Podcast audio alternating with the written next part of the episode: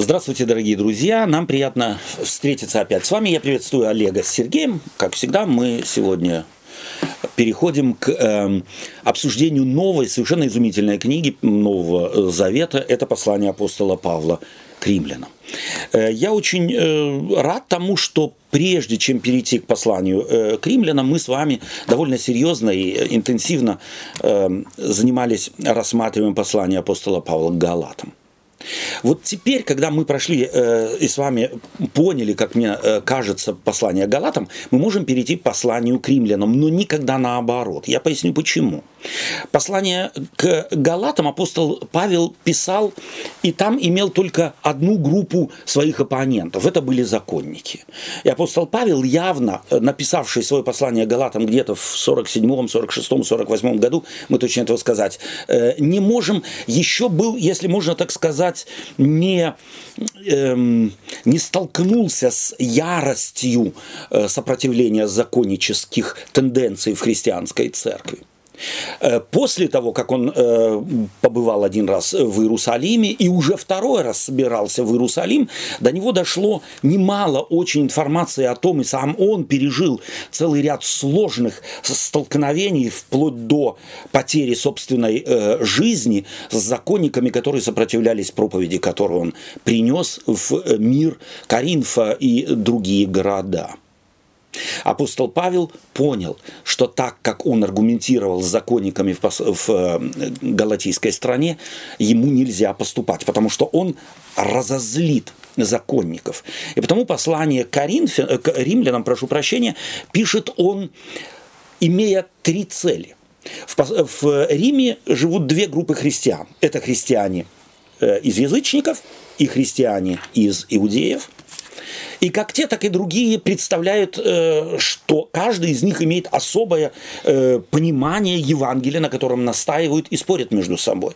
Апостол Павел должен сказать и тем, и другим, в чем они заблуждаются, но никогда не создать впечатление, будто он стал на чью-то сторону. И это его третья задача – быть дипломатичным.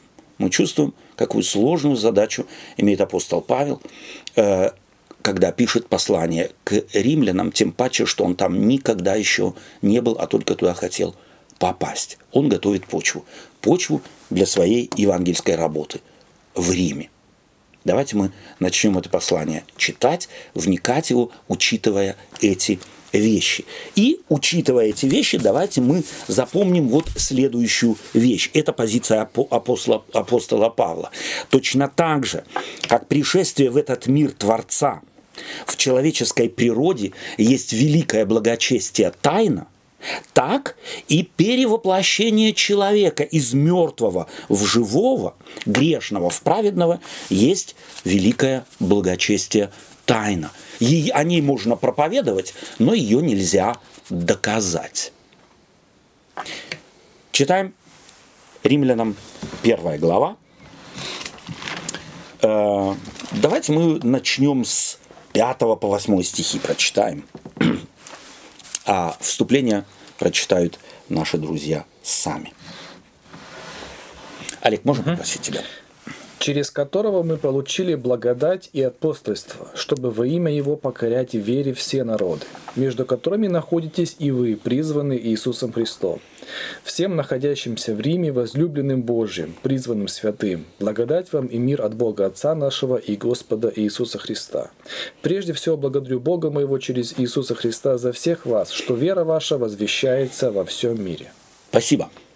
Э, ну, прежде всего, может быть, такая историческая справка для наших слушателей. И здесь мы просто вспомним одну важную вещь, что Рим был тогда мегаполисом древнего античного мира, одной из самых, одним из самых больших городов, равного которому не было. В этом городе жило около 50 тысяч евреев, и сегодня мы знаем, раскопки это подтверждают, там находилось, по сегодняшним данным, около 13 синагог.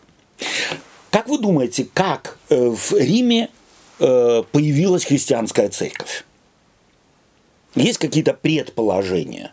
Ну, если там синагоги были, угу. видимо, Причина этот, э, как бы, могло и оттуда появиться, скорее всего. То есть, а, а в них, в эти синагоги, как? Мы точно знаем, что до момента написания апостола Павла э, послания к римлянам, там, там не приходилось быть ни одному из апостолов. То есть апостол Павел явно, если мы читаем 15 главу, 16 главу послания к римлянам, видим, что он стремится туда попасть, он мечтает туда попасть, но там еще не был. Каким образом? А христиане уже есть. Ну, возможно, там уже Пятидесятница, когда они все сошлись, О! там угу. со всех этих, да? Угу. Вот. да. И люди ушли по своим этим. Абсолютно. То есть, на самом деле, Рим был таким притягательным центром, э, и э, иудейская община имела, э, так сказать, в политической столицы имела прямое, и заинтересованы в этом были, прямое общение и связь с религиозной столицей. То есть между столицей религиозной Иерусалимом и политической столицей Римом, между иудеями была постоянная и интенсивная связь через торговцев, через э, раввинов, через ремесленников и так далее и тому подобное. И понятно, что паломники на день Пасхи или на день Пятидесятницы и так далее с удовольствием шли в Рим. И это были, как правило, богатые люди, люди имущие, которые, понятно, в которых и Иерусалим был заинтересован. Таким образом, скорее всего, день Пятидесятницы масса евреев, влиятельных причем из Рима, были в Иерусалиме, слышали проповедь Петра, а суть проповеди Петра э, евангелист Лука в Деянии апостолов к какому слову или предложению сводит? Кто из вас вспомнит? Одним предложением он формулирует, собственно говоря, или грубо центр проповеди апостола Петра э, как бы передает ибо нет другого имени под небом, данного человеком, которым надлежало бы нам спастись. То есть рядом с Иисусом Христом нет ничего, ни закона, ни морали, ни нравственности, ни религиозности, ни традиций, ничто не спасает, нет другого имени под небом. Есть одно, это имя Иисус Христос. И мы четко видели в послании Галатам, как апостол Павел это имя проповедует, и вопреки всем усилиям законников, э, всем другим религиозным, так сказать, деятелям, он ставит в центр личность Иисуса Христа, его пришествие и его спасение или спасение через него. Спасибо. Друга, другой вопрос может здесь э, возникнуть. Э, всем находящимся в Риме, призванным святым. В каком смысле святые? Отделенные. Отделенные. Угу. Ну, обычно так. Да, мы, мы так переводим это слово.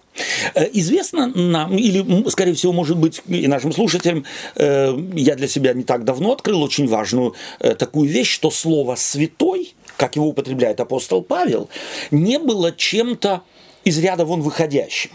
Потому что слово «святой» употребляли или употребляют в религиоведческом плане все народы. Это было известно всем людям, что святой – это особо набожный, это особо верующий. Это вежливая форма обращения. Вежливая форма э, обращения. То есть некий, это не нечто, вот вы другие, чем все. Э, э, типа, э, вот надо, надо отделиться от мира. А напротив, он употребляет здесь слово находившаяся, так сказать, в довольно широком таком хождении, угу. когда человеку в религиозном плане, он пишет религиозное послание, э, посылает им привет э, и э, благословение, и называет их святыми, призванными святыми, и желает им благодать вам и мир от Бога Отца нашего и Господа Иисуса Христа. Прежде всего благодарю Бога моего через Иисуса Христа за вас. Эта фраза вам что-то говорит? Благодарю Бога моего через Иисуса Христа за вас. Угу. Ну, так как читающие, они угу. же знали, кто пишет им. Да. Да, что тот ревнитель, как говорится, закона Моисеева, да, который это, и, и он добавляет вот это через Иисуса Христа. Угу. Да, то есть как-то во всяком случае мне вот это бросилось, что okay. он подчеркивает, да, что мне открылось э, Евангелие через Иисуса Христа. Ага. До этого я был И слеп. вам. Да. И вам тоже. И вам тоже. Вот это очень важно, что апостол Павел уже здесь вот э, закладывает первые камушки своего богословия, известные нам из послания к Галатам. То есть вы святые не на основании, что вы выбрали христианство, не на основании, что вы такие мудрые и приняли эту весть о Спасителе, а вы приняли вследствие чего? Благодать. Благодати Бога Отца и Господа Иисуса Христа. То есть он никакие имена здесь не, не называет. Да? А благодарю, то вот мы рады тому, что в день Пятидесятницы такой-то там, я знаю, какой-нибудь Симон э, Кривой Хромой или еще какой-нибудь принес вам весть, и благодаря ему вы. Нет ни одного имени. Почему апостол Павел видит э, или хочет уже здесь заложить важный фундамент? То, что с вами произошло, и то, что вы святы, но ваша святость другая, чем святость там э, верующих других богов, она, эта святость, не из вас исходит, а к вам пришла вам подарена, вам дана. То есть здесь уже апостол Павел на самом деле как бы кладет так немного руку, палец, прошу прощения, в раны э, вот этого законничества, которое хочет, э, если можно так сказать, предупредить. В стихе пятом, э, давайте вернемся, э, что через э, через которого мы получили благодать и апостольство. Опять, благодать и апостольство через кого мы, они получили? Иисус Христос. Опять важно, эти фразы здесь важны на вес золота.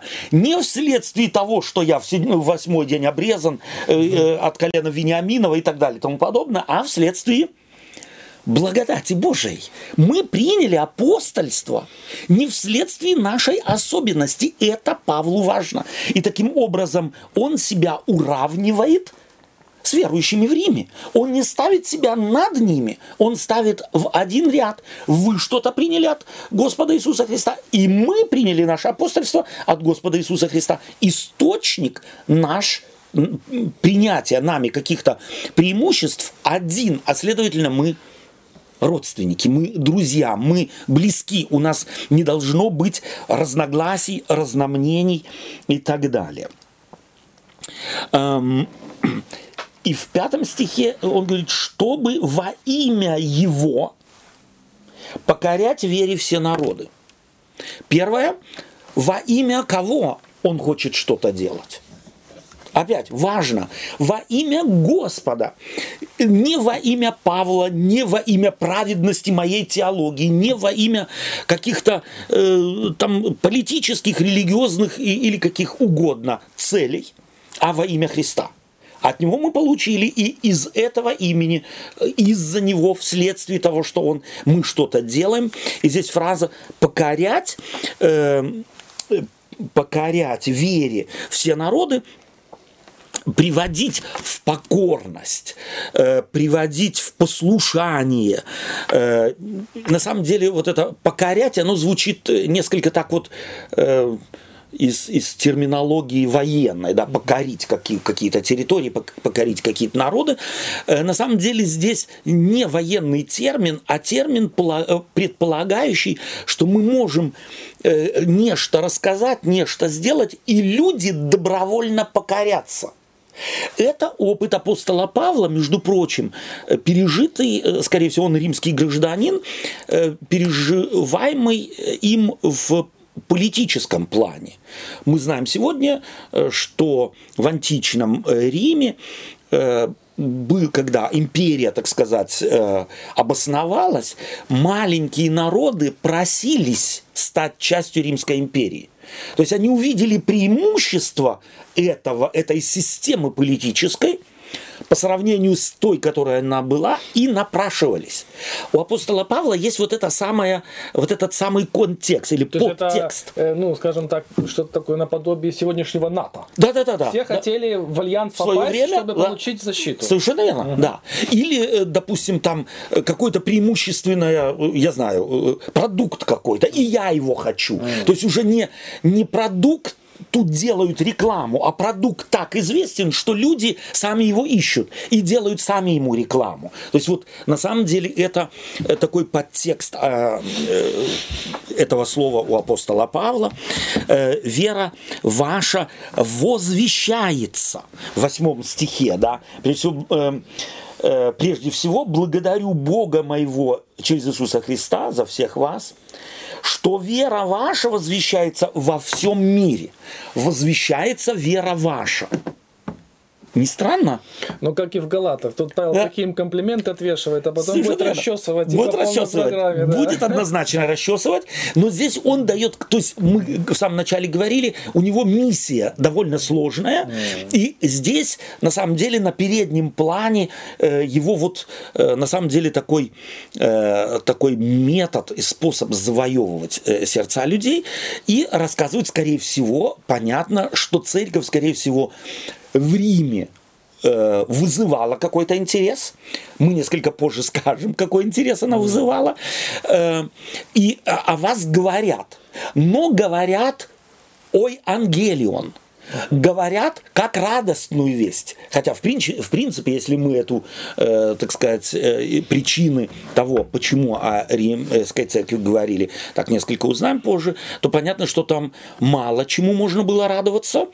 Э, но апостол Павел выбирает из той информации, которая дошла до его ушей, положительное, и им об этом говорит. Давайте мы прочитаем э, следующий отрывок с 9 по 15. Свидетель мне Бог, которому служу духом моим, благовествование Сына Его, что непрестанно вспоминаю о вас, воспоминаю. Всегда прося в молитвах моих, чтобы воля Божия когда-нибудь благо... благопоспешила мне прийти к вам. Ибо я весьма желаю увидеть вас, чтобы преподать вам некое дарование духовное к утверждению вашему, то есть утешиться с вами верою общую, вашу и моею. Не хочу, братья, оставить вас в неведении, что я много, многократно намеревался прийти к вам, но встречал препятствия даже до ныне, чтобы иметь некий плод и у вас, как и у прочих народов. Я должен и елинам, и варварам, и мудрецам, и невеждам. Итак, что до меня, я готов благовествовать и вам, находящимся в Риме. Спасибо. То есть э, мы здесь видим, как апостол Павел начинает разворачивать да, свой- э, свою, э, так сказать, мысль от э, первое, э, от того, что он говорит в 9 стихе, что Бог ему, э, Бог ему свидетель, это некая клятва. В чем? что он о них молится, да, что он о них вспоминает.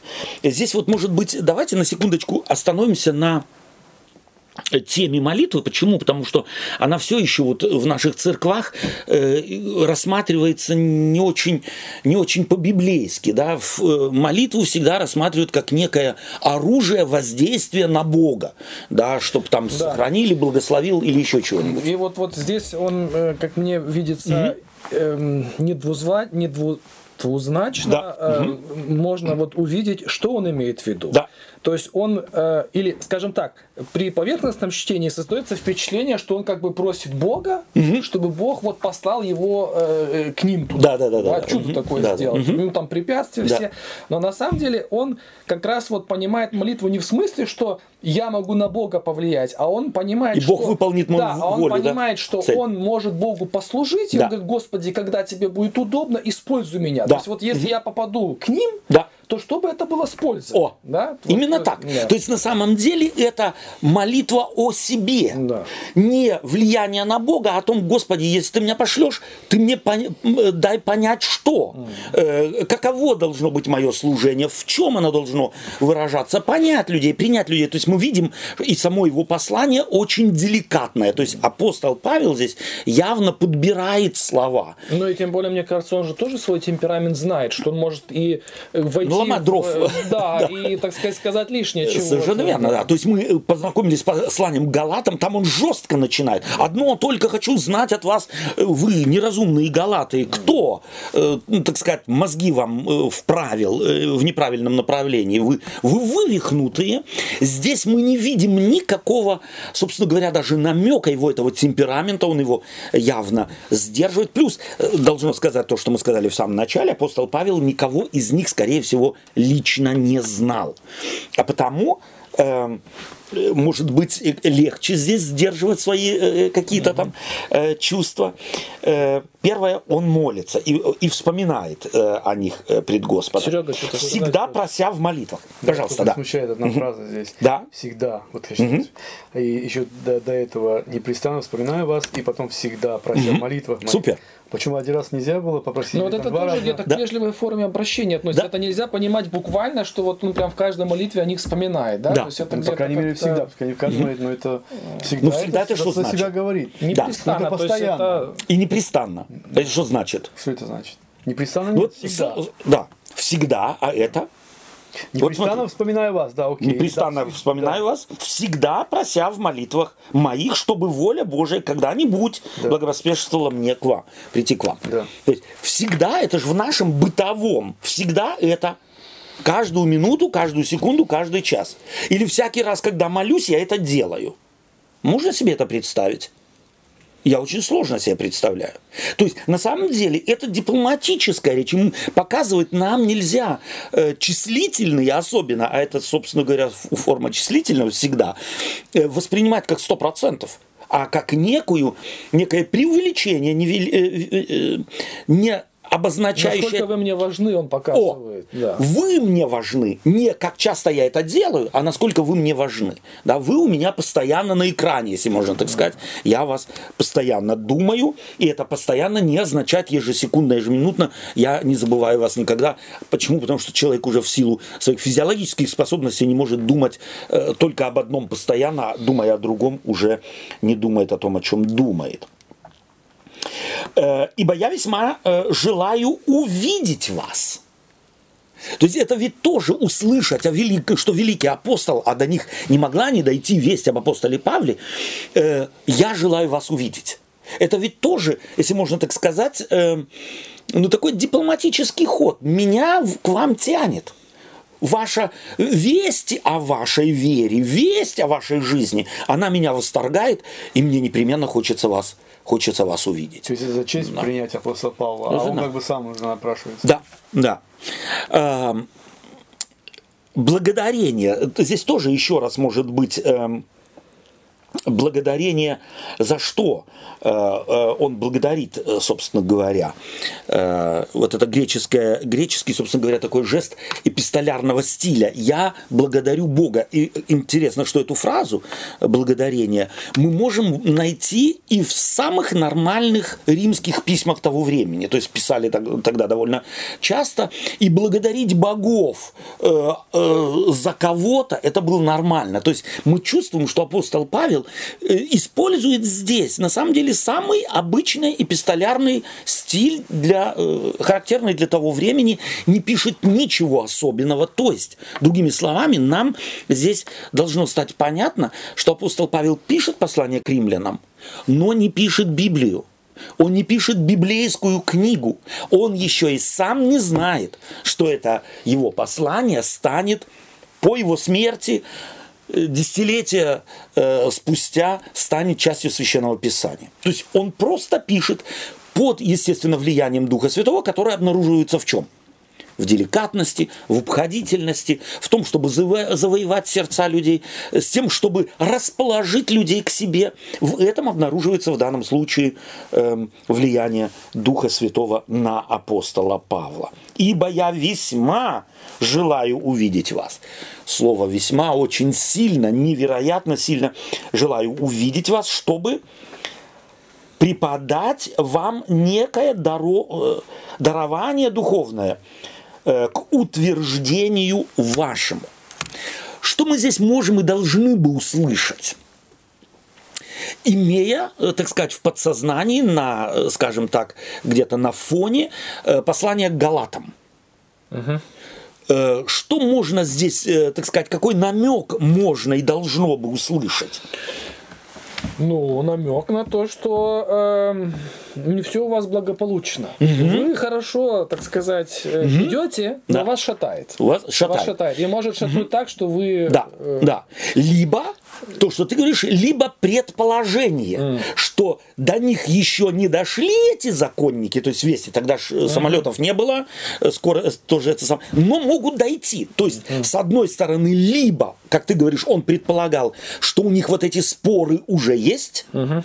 либо он хочет предварить, он хочет предупредить, он хочет успеть первым.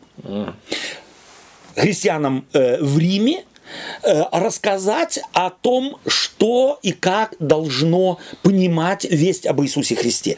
Каковы центры или каков, какова главная суть э, вести об Иисусе Христе, чтобы не пришли к ним те, которые голову морочат, им не заморочили голову так, что они оставят Христа и вернутся, собственно говоря, в старую колею и просто будут хорошими иудеями, но ни в коем случае не спасенными Христом. Это, скорее всего, звучит за этими, э, за этими фразами.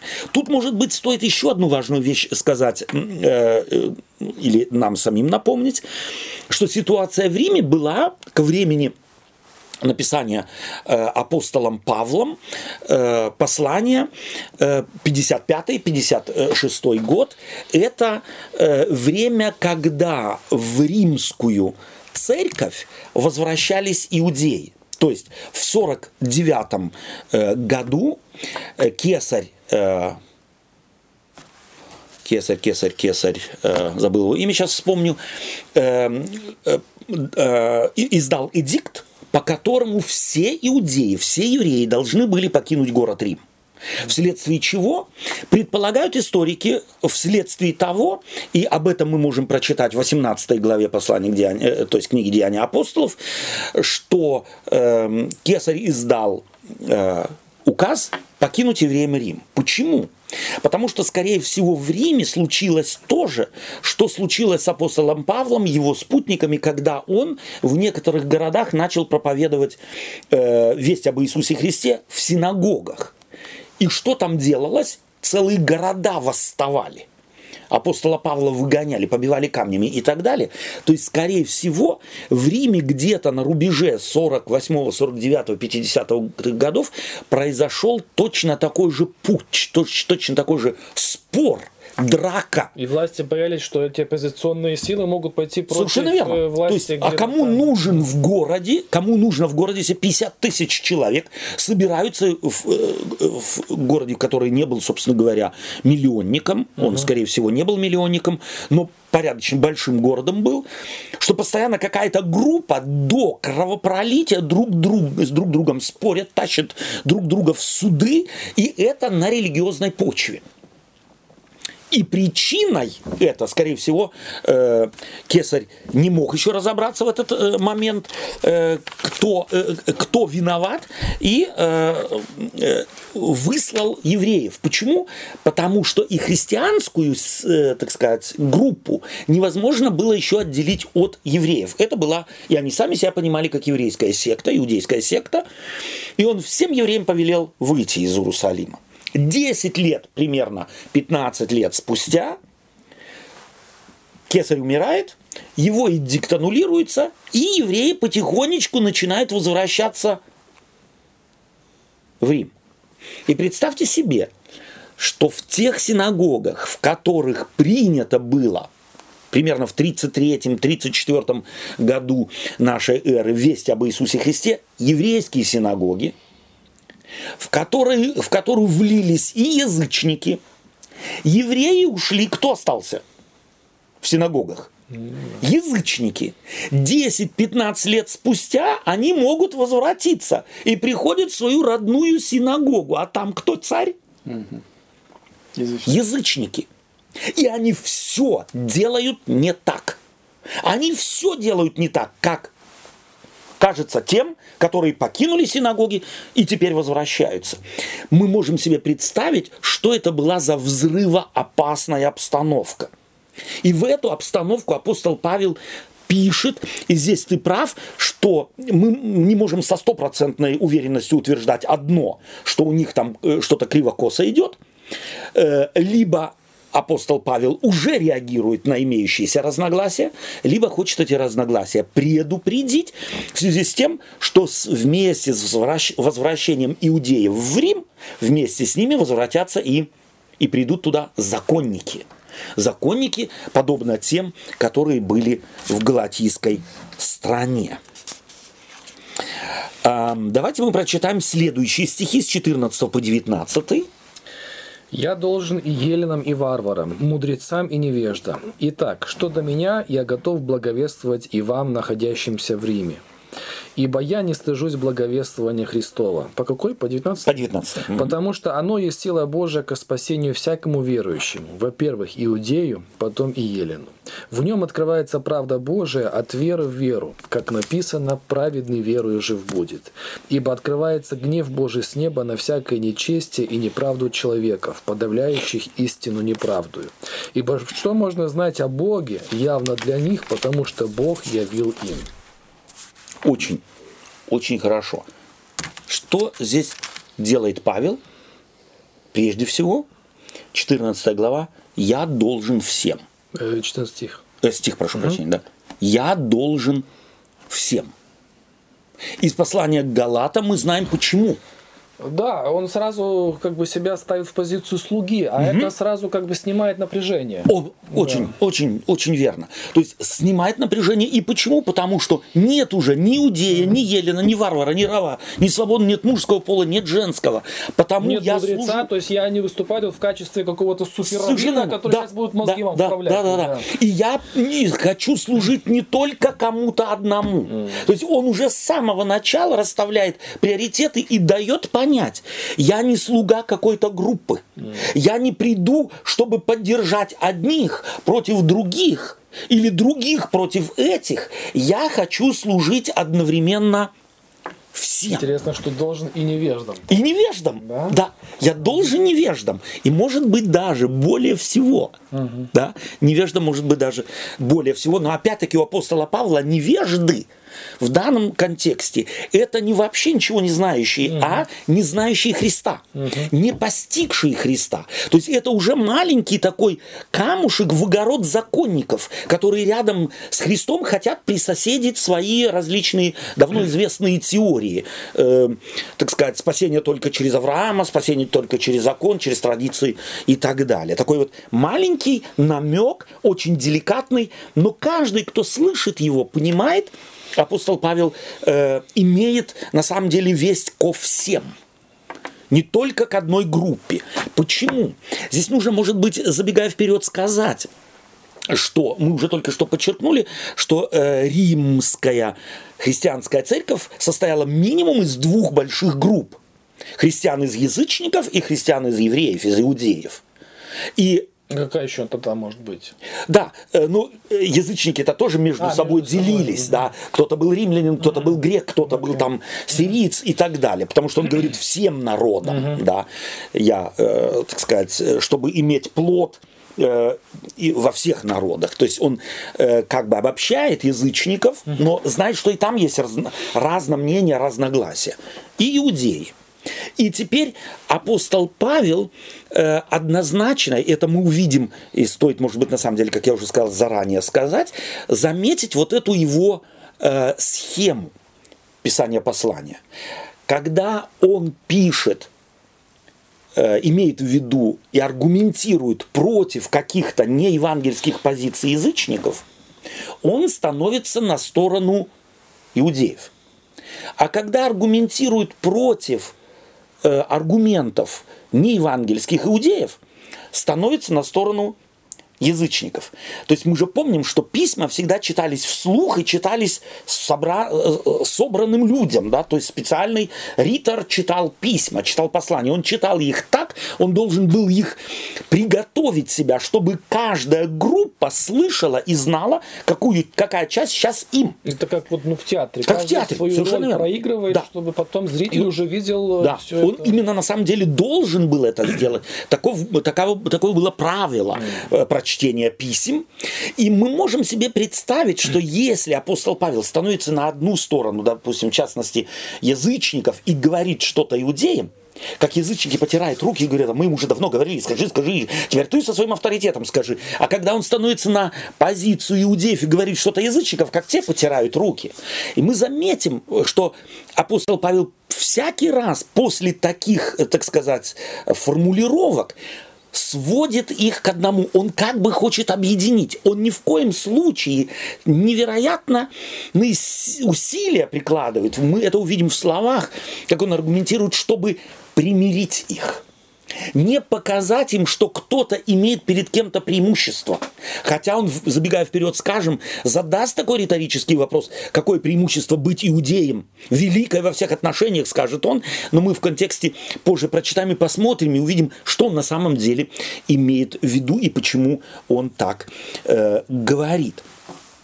То есть, э, а потом он заявляет, э, итак, что до меня, то я готов благовествовать и вам, находящимся в Риме. То есть я не ограничился какими-то избранными мною городами, я готов, что касается меня. То есть уже как Господь поведет, это другое дело. Ибо я не стыжусь благовествования Христова. Почему он вдруг говорит, я не стыжусь? Почему ему это важно здесь сказать? Учитываем, Ну, потому что... христианство уже примерно, грубо говоря, прошу прощения, грубо говоря, около э, так, грубых 30 лет, 25-30 лет. То есть оно развилось. Ну, может, то, то, о чем мы говорили в Галатах, что чем гордиться-то Чем распя- гордиться? распятым на Христе? Да. Распятым. Это было непопулярно. То есть христианство имело двух врагов в лице иудеев, именно не принявших и не понявших весть о Христе, и в лице язычников, которые эту весть понять не могли. Она была для них слишком примитивна, груба, недостойная тонкого э, римского ума э, и культуры и так далее, утонченные на, э, так сказать, философии Платона, Аристотеля и так далее. Как, как такое можно? И апостол Павел говорит, я этого не стыжусь. Для кого-то это грубо, для кого-то это непонятно. Почему? Потому что на этом начнет развиваться игностицизм. Почему? Потому что для апостола Павла ему понятно, что он эту весть никак не может обосновать. Он ведь из чего исходит? Мы с самого начала сказали. Прежде всего, пришествие Бога в этот мир, ставшего человеком, это Тайна. тайна. Понять ее невозможно. А оживление людей, потомков первого Адама, через рождение второго Адама, это что, открытая вещь, ее можно на пальчиках объяснить? Это тоже тайна. А тайн не любят язычники. Для язычников все известно. Они все знают о своих богах, вплоть до того, какой бог с какой богиней где спал и каких детей родил. И почему и кого, где кого-то, кто-то, э, так сказать, оскопил, отправил на пенсию и э, не дает им власти. Они все знали. Э, логик, э, э, прошу прощения, языческая религия, нам нужно это запомнить, была очень логичной.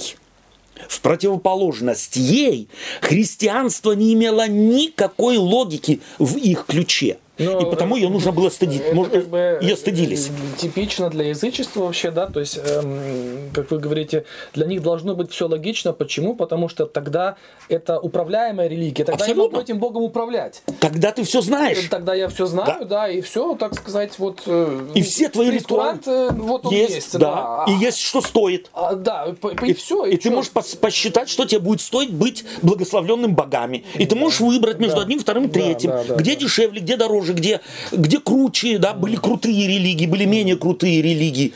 Но христианство, по сравнению с тем, что мы имеем в прескурантах наших или там различных наших списках, это вообще не, не, ни в какие ворота. Платить не надо, ритуалов никаких. Чтобы благосклонным этого Бога сделать, не надо, он сам благосклонен. Это где слышно было, чтобы Бог, да еще и всемогущий, пришел в этот мир, стал человеком, за людей умер и за это ничего не берет. Угу.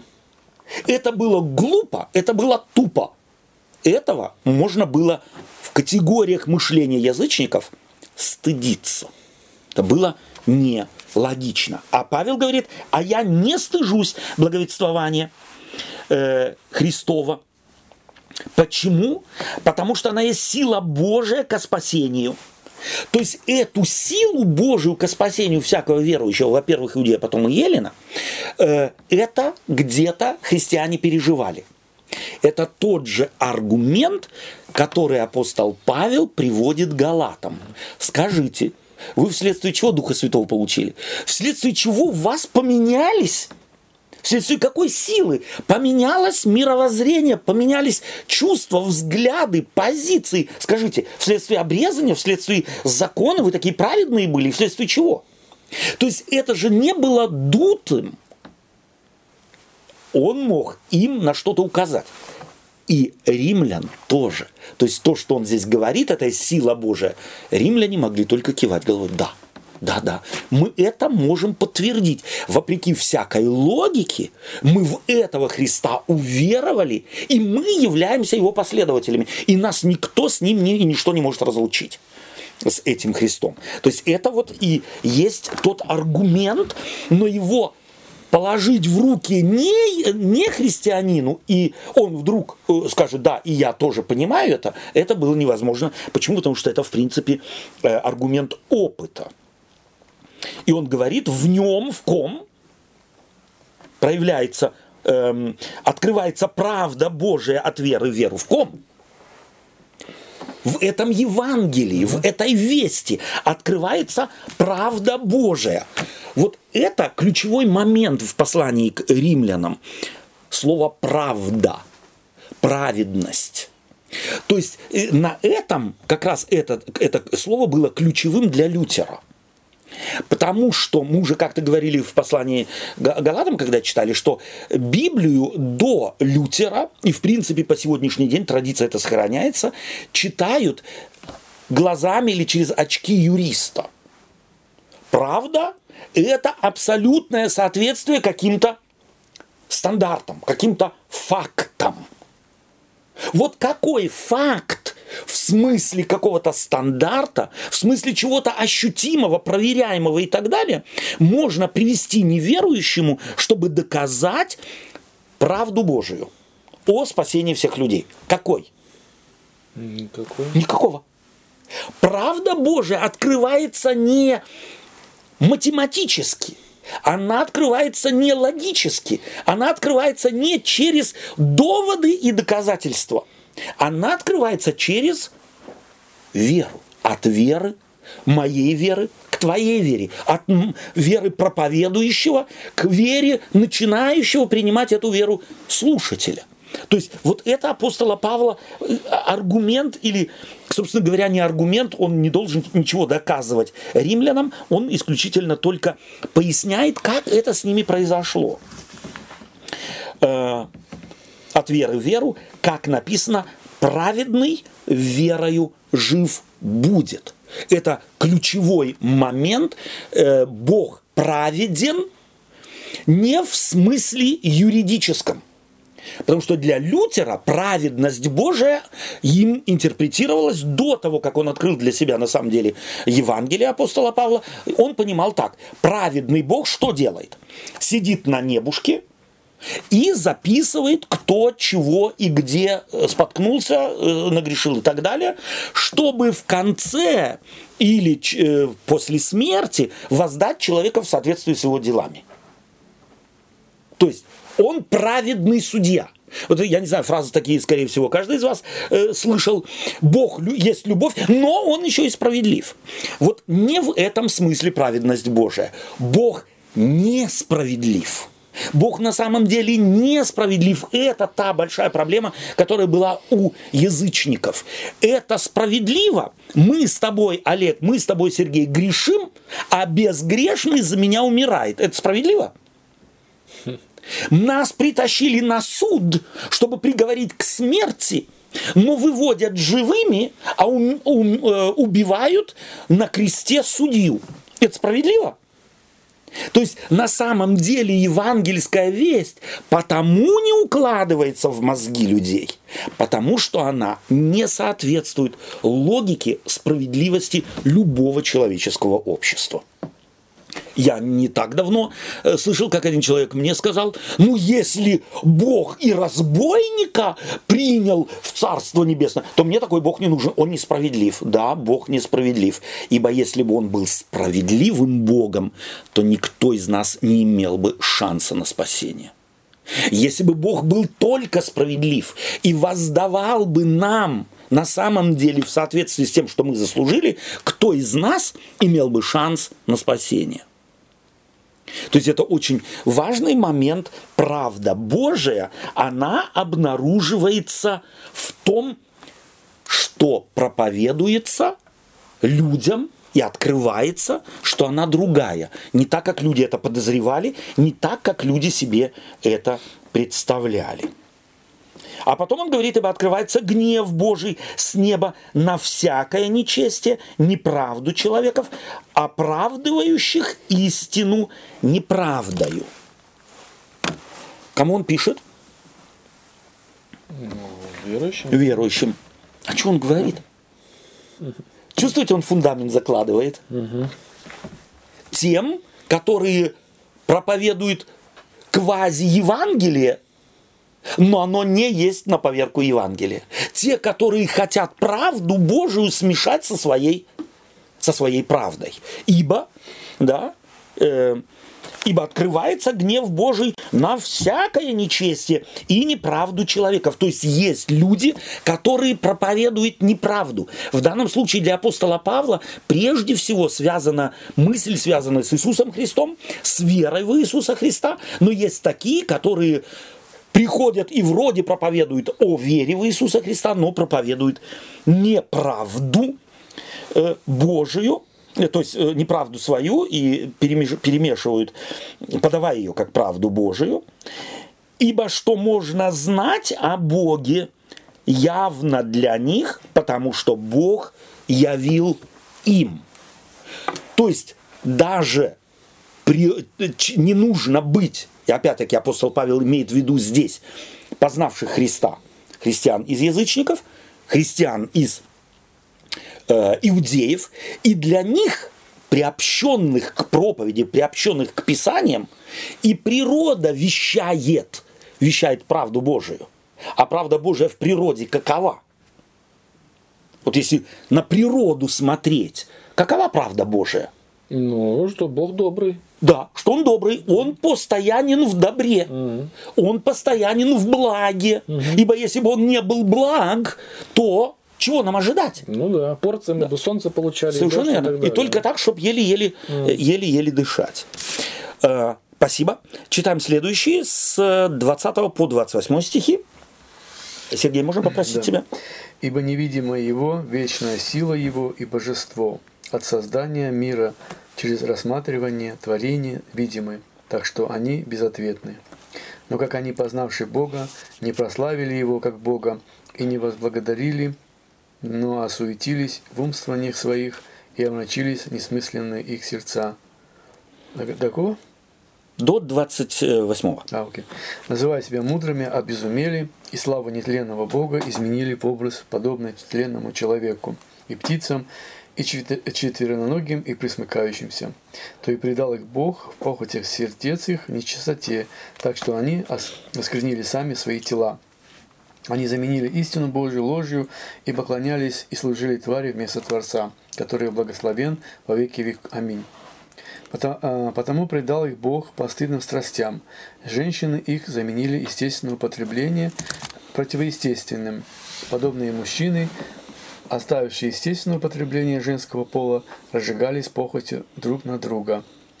А мужчины, же, мужчины на мужчинах, делая срам и получая самих себе должное возмездие за свое заблуждение. И как они э, не заботились иметь Бога в разуме, то предал их Бог превра, э, превратному уму делать непотребство. Спасибо. В чего вдруг вот ничего не вещало такого вот громоподобного, так сказать, удара кувалдой?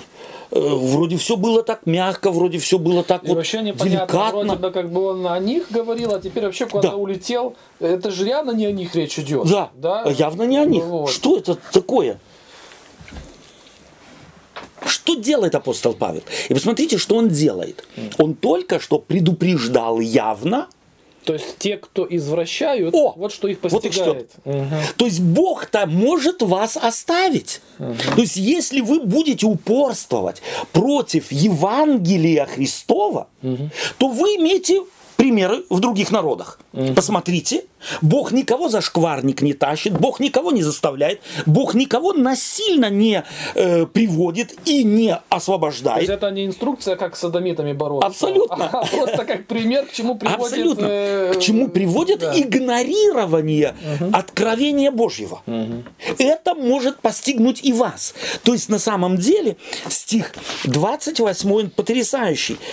И как они не заботились иметь кого в разуме? Бога. А кого имеют и законники в разуме? Закон. закон или что?